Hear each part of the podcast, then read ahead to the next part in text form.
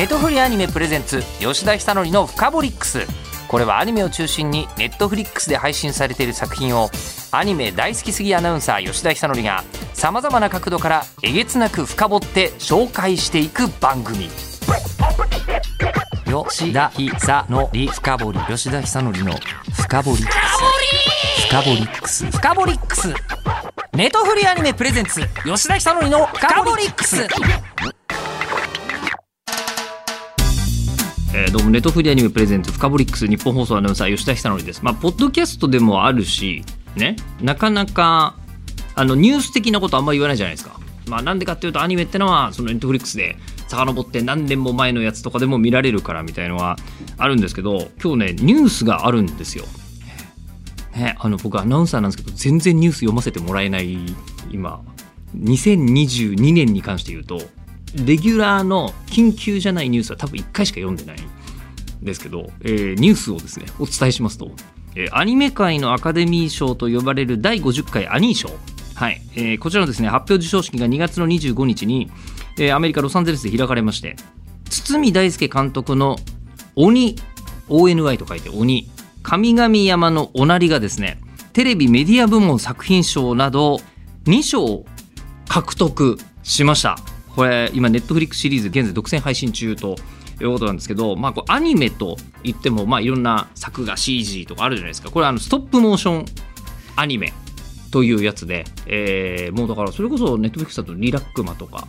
ね、えー、最近だとぐでたまとかもそうか。ぐでたま正確にはストップモーションアニメじゃないのかな。実写と組み合わせたアニメーションだったりしますけど、あのー、そのストップモーションアニメとして制作されていて、えー、これね作ったのが岡田真理さんが脚本書いてるんですよ。これはもうアニメ系の人だったらね、えー、あの日見た花の名前を僕たちはまだ知らないとか空の青さを知る人よとか、まあまあまあ言い始めたらキリがないですけど昔で言うならローゼンメイデンとか書いてたってご存知ですか、えー、乳酸菌取ってるっていうあのセリフは岡田真理さんが考えたっていうすごいまあ、昔からアニメ見てる人にだけ分かる話を今してますけど、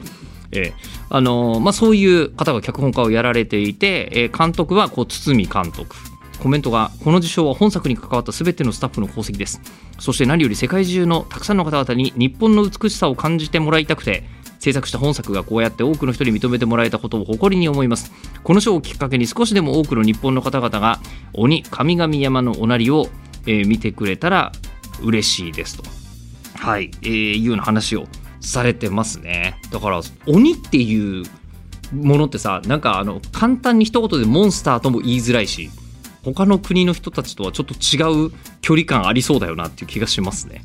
まあ、でそして他にもこのアニー賞でいうと、えー、ギレルモ・デルトロの「ピノッキオ」まあ、ギレルモ・デルトロ監督といえば日本に来たら中野ブロードウェイとかで見かけるで有名ですけど、えー、ガチオタですけどね。長編アニメーション作品賞や監督賞音楽賞やプロダクションデザイン賞など最多5部門受賞。で、えー、ラブ・デス・アンド・ロボットも4部門受賞。さらにシーズン1から3が独占配信中のザ・カップヘッドショーにも、えー、音楽賞が与えられるなどですね。ネットフリックスのアニメ作品が最多12もの受賞に輝いているということでへえ見たいなと思ったらあのこう賞取った系って、えー、見に行こうと思うとそうか劇場がここで遠くでみたいなとこありますけどネットフリックスこれ一回契約すればそれだけで済みますからね。ねスマホでもご自宅のテレビでも最近のやつはほとんど見られるでしょうしパソコンとかでも見られますからね、うん、というネットフリックスの、うん、中から、えー、今日はですねこんな企画になりました。えー、最近吉田が語りたいアニメ特集ってタイトルになっているのですが、えー、語りたいというかせっかくネットフリックス契約していらっしゃるのであればですよ。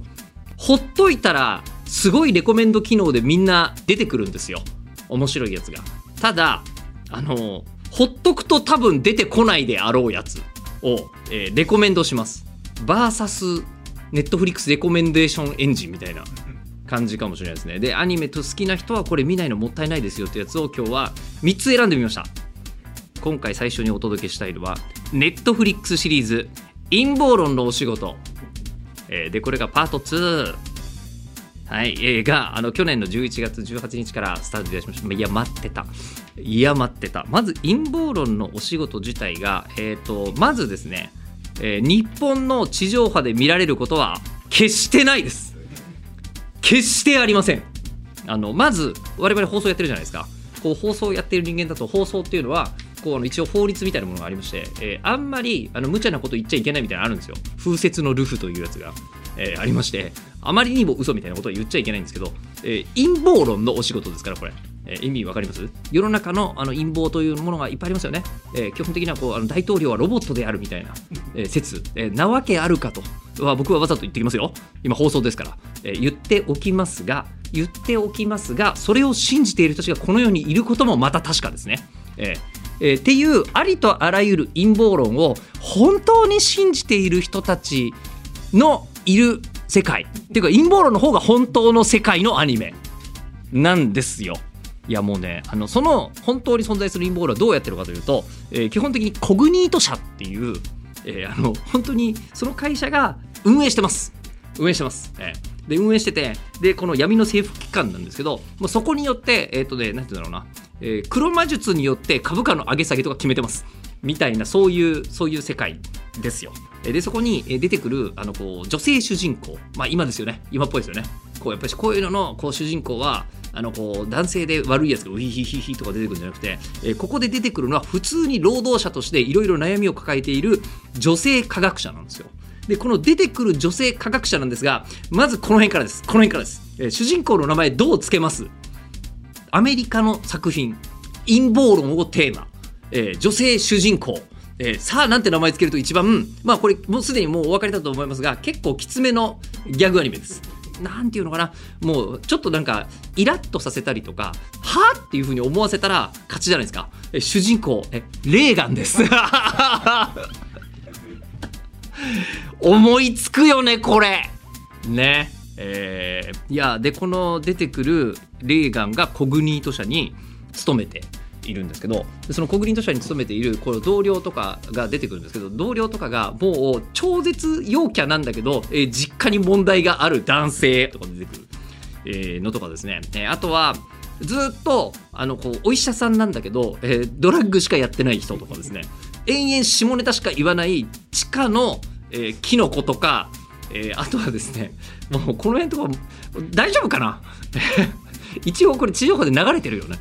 地上波で流れてて大丈夫かなって思うんですけど軍人を尊敬しろってずっと言い続けている謎の生物とかなんですよ。もうあとそうですね、えー、もうインスタ映えのことばっかりずっと考え続けているあの女子キャラとか出てくるんですけどもうこの辺なんて可愛いもんだね。こうやって考えてみると。で、えー、これがあのもうまあすごかったわけ。パート1とか。えー、ね、本当の意味でアメリカで一番尊敬されてる職業っておそらく宇宙飛行士とかなんですよね。えー、でもう一番バカにして、えー、いいようなダメなものもバカにし続け最後の最後は、えー、宇宙飛行士ネタにして訴えないでねって出てくるみたいなのがファーストシーズンだったんですよ。えー、でファーストシーズンは、えー、そこのさっきの問題ある人たちいますよね。問題ある人たちいるんですけど、えー、日本の、えー、ドラマで言うと庶務にうん、で庶務人ってあの胃がんに合っているようで仲いいじゃないですかあの感じなの。であの感じでずっとドラマが展開していって、まあ、一応あのお父さんの問題とかお母さんの問題とかいろいろ乗り越えて、えー、最後、あのー、シーズン1が大団円を、えー、迎えました、えー、でシーズン2なんですよ。でシーズン2どうなるかというとまずですねえー、シーズン1の時は自分のお父さんがもうお父さんも本当にやばいお父さんなんですけどやばくて基本的に二言目には下ネタしか出てこないお父さん出てくるんですけどそのお父さんがコグニート社悪の秘密結社の社長だったわけですよ。CEO だったわけです。CEO だったんだけど次の続編でレーガンの方が娘の方が娘の方がちゃんとこうあの CEO になったんですけどなるんだけどそこからまた親父が権力闘争を仕掛けてくるみたいなんですね。親子2代に及ぶ島耕作みたいなやつ。えー、なんですけど本当にすっごい勢いで来ます。ギャグというのか何なんだろうあれ。あのもう一応面白い話というか、えーと、アメリカの人たちが見るとそこバカにするんだみたいなのが何て言うんだろうね。あのこうネットフリックスの素晴らしい作品の方で言うとストレンジャーシングスとかそういうの好きな人たちが見てるとすごいでしょ？あれのパロディーだ。これがここに要素で使われるんだっていうのが画面中にいっぱいっていうじゃないですか、えー、基本的に1秒に1回誰かを傷つけている作品なんですよ、えー、ひどい言い方をして。で、えー、いろいろとそうね。あのうん、別にキアヌ・リーブスとかそんなに傷つけなくていいじゃないみたいなところとかがぐさぐさアニメ上でやられてたりするんですけどでもなんか本人出たりしてんだよねあれ、うん、とかまあなんかすごいそういう、まあ、冗談が分かるところも大切ななんでしょうということをセレブ界では感じさせるやつですけどもそれがこう積み重なってえいってで最後、まあ、トラブルは抱えるんだけど最終的にその処分感のある主人公たちちょっと仲良くなってるっていう。なんだろうこんだけひどい話してんのに最後ちょっといい感じなんだよこの作品。これねあのネットフリックスのそういうゴリゴリに濃いひどいのが好きな人たちというのはすっごくあります。ニーズを満たしたい人たちは。ものすごいあるんですけど、えー、僕この陰謀論のお仕事を偏愛してるんですよ。その中でなんかね今回は、えー、一応こうなんですか結婚相手というかパートナーに悩んだりする例がみたいなところもあるんですけど、まあ、基本的にろくなことにはなりませんがでも最終的にいい感じにちゃんと終わっていきますで、えー、今回はあのまあもともと原案がシオン竹内さんっていう脚本家の方が書いていて、えー、この方こういうの作ってるんですけど、えー、ディズニーの脚本とか書いてます。シオン竹内さん。綺麗なやつ書いてんの、えー、綺麗なやつ書いてる人が書いているこれ。日本のララベで言うと白ツイチ黒ツイチみたいなとこありますけど あのそっちの方、えー、めちゃくちゃ面白いのとあとこれえっ、ー、とですねネットフリックスは音声とえ字幕が各国語版から選べます。で、今回に関して言うと、絶対に僕は、え吹き替えをおすすめしたい。吹き替え素晴らしい。レーガンやってるのが、プリキュアやってる 清水さんっていう方で、プリキュアが延々下ネタとか政治的にまずい発言をし続けているっていうのもちょっと二重に面白くなってるんですけど、あとね、そのあの主人公と一緒にいる、そのこう、白人たち出てくるじゃないですか、ブレット。で、この、この役がケンヌ君なんですよ。ケン君なんですけど、いやーね、壮絶にバカ。マジあのおすすめ。ですので、えー、陰謀論のお仕事、えー、これまあパート2、まあ、パート1見て1話見て、えー、合わない人はいると思います、えー、いると思いますね。その時に次行っていいよ次って言っていいと思うんですけどこういうのめちゃくちゃ待ってる人がいるはずなのに、えー、おそらく普通に今千尋さんとか見ててもね出てこないと思うんだよね。私は時々リックモーティーとか見てたんで それで出てきてなんだろうと思って見たらめちゃくちゃ面白かったっていうやつなのですがひどい作品を見てない人には出てこないやつなのでおすすめいたしました。はい。じゃあそして次の作品いきましょう、えー、続いての作品は「名探偵コナン犯人の半沢さん」あごめんなさい。今名探偵コナンって言った時に漆黒のナイトメアとかそういうの言うと思ったでしょ？名探偵コナンの後に犯人の半沢さん。まあ、名探偵コナンは名探偵コナンの世界ではあるのですよ。公式なんです。公式です。で、公式なんですが、名探偵コナンをご覧、えー、いただいた方は、一度突っ込んだことがあると思います。ね、映画1本とかだと分かんないと思うけど、毎年やってんじゃん。えー、で、えー、冷静にちょっと自分の身に引き比べて考えてください。自分の身の回りで、年一で殺人事件起きたら結構じゃない？ねえ。ホンジュラスでもそんなことはないでしょ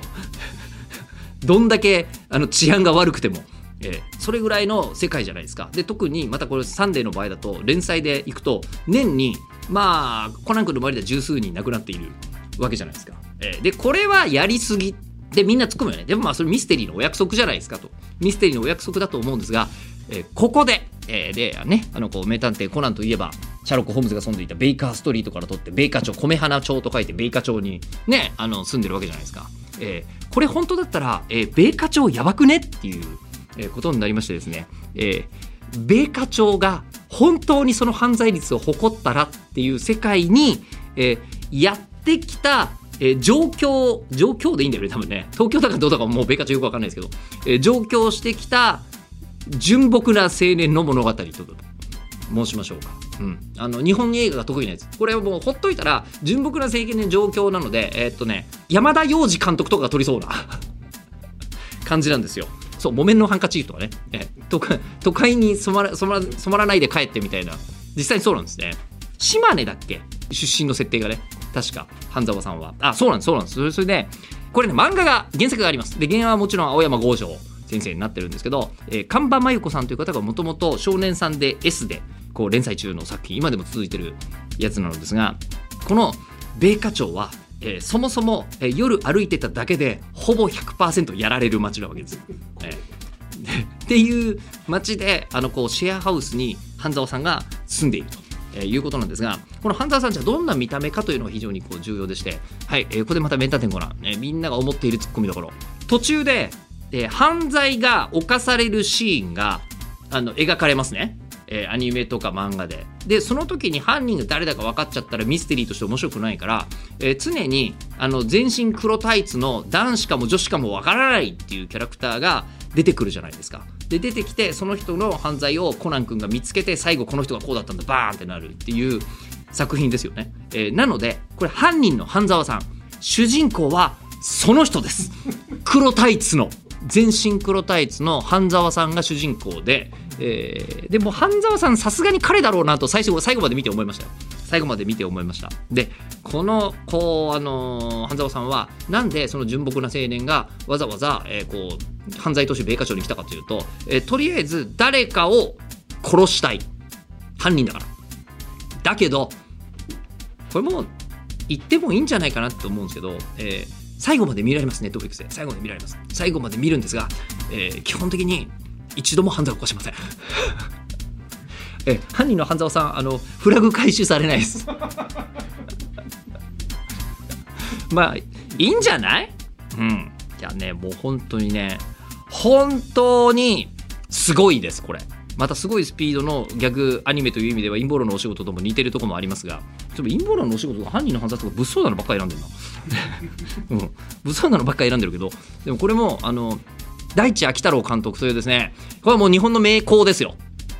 僕はもうあの高校生の時に「子供のおもちゃ」という作品ができてなんだこの異常なスピード感のめちゃくちゃ面白い逆アニメはなんだって思ったところから、えー、とそれこそなんだろうね、えー、と十兵衛ちゃんとかおじゃる丸とか、えー日本の国民的なやつも作っている一方で神様始めましたみたいな少女ものとかもいっぱい撮っちゃっている監督は一番得意なのはショートアニメでみちみちに密度を込めた、えーすごいギャグアニメを作るのがすごくうまい。もう信長の忍びとか本当ねあの見ないのもったいないですよっていうクオリティの監督さんで今だと、え僕とロボコやってます。という監督さん、ね、で頼まれたら何でもやってくれるのでとんかつ DJ あげ太郎とかもアニメにしている、まあ、そういう監督さんが今回犯人の半沢さんやってるんですがさすが!すごい!あのね大地監督って作る時に普通あのこう監督さん絵コンテを平面で描くじゃないですか。絵コンテを描いてでその絵コンテのに合わせて他のスタッフさんが作業しますよね。作るのがビデオコンテなんですよ。全部間が大切だからギャグものはっていうんでショートアニメのその初めから最後までご自分でキャラクターのセリフとかを当てて絵もこんな感じよっていうビデオコンテを毎回作る監督さんなんですけど、えー今回もそれやってると思います。ほぼ確実に。でやってて今回ナレーションがご自分になってるんですよ。マジおもろいのですが。でこういう作品の時に、えーそこまでこだわるんだって今回思ったのはですね主題歌がすげえバカ。あの、新浜レオンさんは新浜レオンさん自体は大真面に今第7世代演歌歌手って言われてるのかな？ちょっとこう20代イケメン歌唱うまいっすみたいな人たちが妙齢のご婦人たちに向けてあのピンク色のスーツでバラの花を持ったりするような世界観の歌謡をしている、えー新浜レオンさんが、えー今回ですね、えー魔界の浩二さんが、えー作曲しているガチの歌謡曲を歌ってるんです。で、えーガチの歌謡曲を歌っていてこれのタイトルが「捕まえて今夜」っていう歌なのこれねあのショートアニメよ。ショートアニメで、えー、と10何本正確に10何回かちょっと覚えてないですけど、えー、とあるんですけど、えー普通飛ばすじゃない。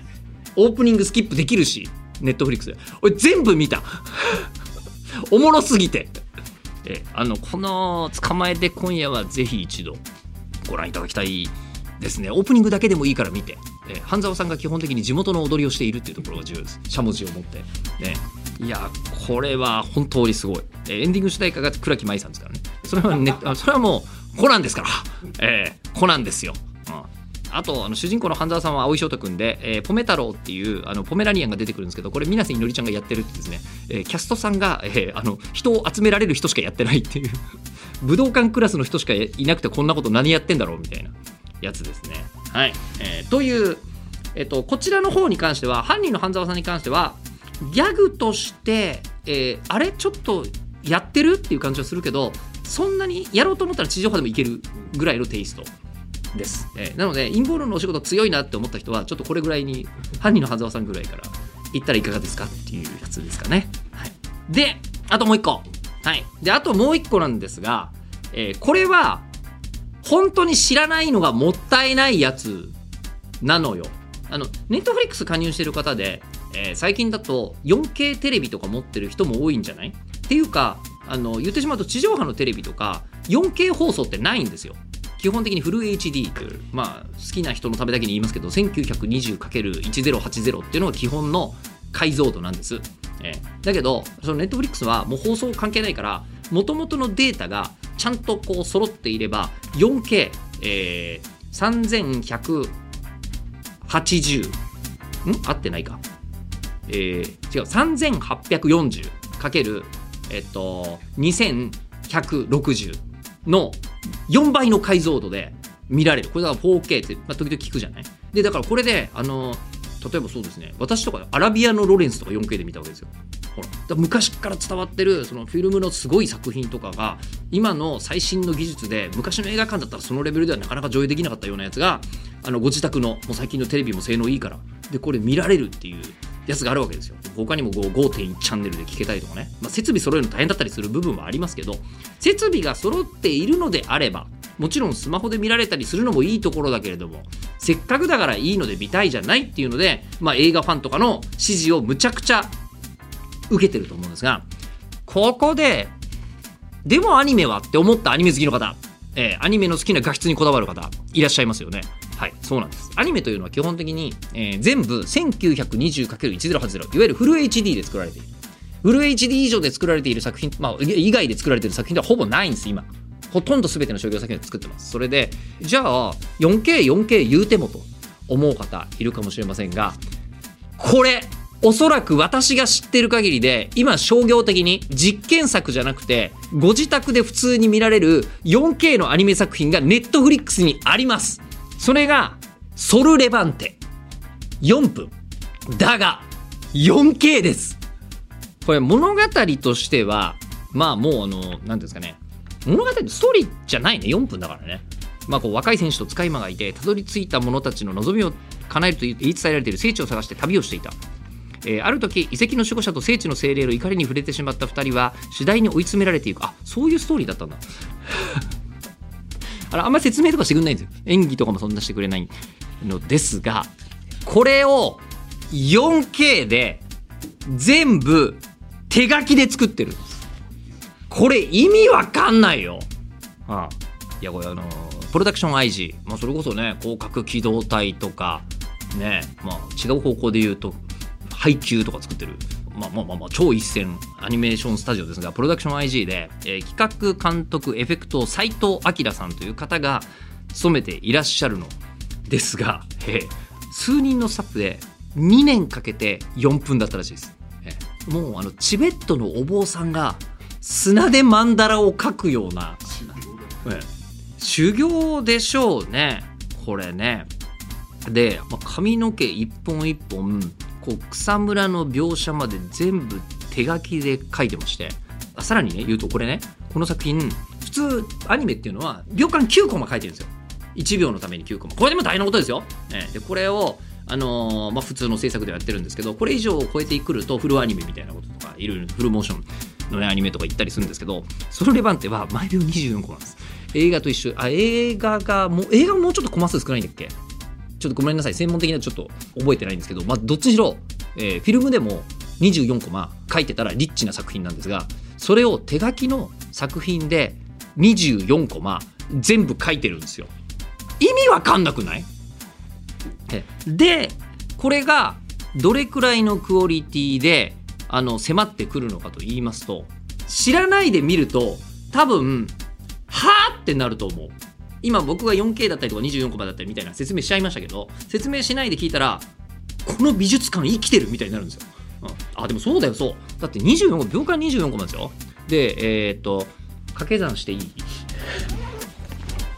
えっと24コマ60秒。えーっとでさらに、えーっとこれが4分だからえっと5660枚。合ってるよね。5660枚絵描いたの、まあ、2年かかるってかよく描けましたねこれ。しかもそれストーリーになってででこれがあの美術館で5660枚展示されてたらびっくりするじゃないですか、えーそれが動画で来んの。4分で。考えてみたらすごいね。でこれネットフリックスのすごいところは一個一個こうあの課金されるわけじゃなくて月額でボンって見るよと。でこれに関して言うと 4K が見られるプランで加入しないとダメですけど 4K の見られるプランで 4K のテレビ見てたらこれ自宅で見られるんですよこれ。でもちろん他の作品とかも見られますからね。タクシードライバーとか今見られるんですからね。ね、まあ、もちろんそういう古いのもそうだけど古いのリマスターも見られますから最新のやつも見られたりするのでこれねもう一回言ってきます。ソルレバンテ。ソルレバンテ4分で見られるからもっと言うと、ね、であとあのこう陰謀論のお仕事と半沢さんが全く合わないという方もですね これは別の話なので、えよかったらこちらご覧いただきたいと。はい、いうふうに思っております。ということで、ネットフリックスでこれからアニメを見る際の参考にしてください。ネットフリーアニメプレゼンツ吉田久典のフカボリックス。番組ツイッターもあります。アットマークフカボリックスをぜひフォローしてください。では、またお会いしましょう。ネットフリーアニメプレゼンツ吉田久典のフカボリックス。ここまでのお相手は日本放送アナウンサーの吉田久典でした。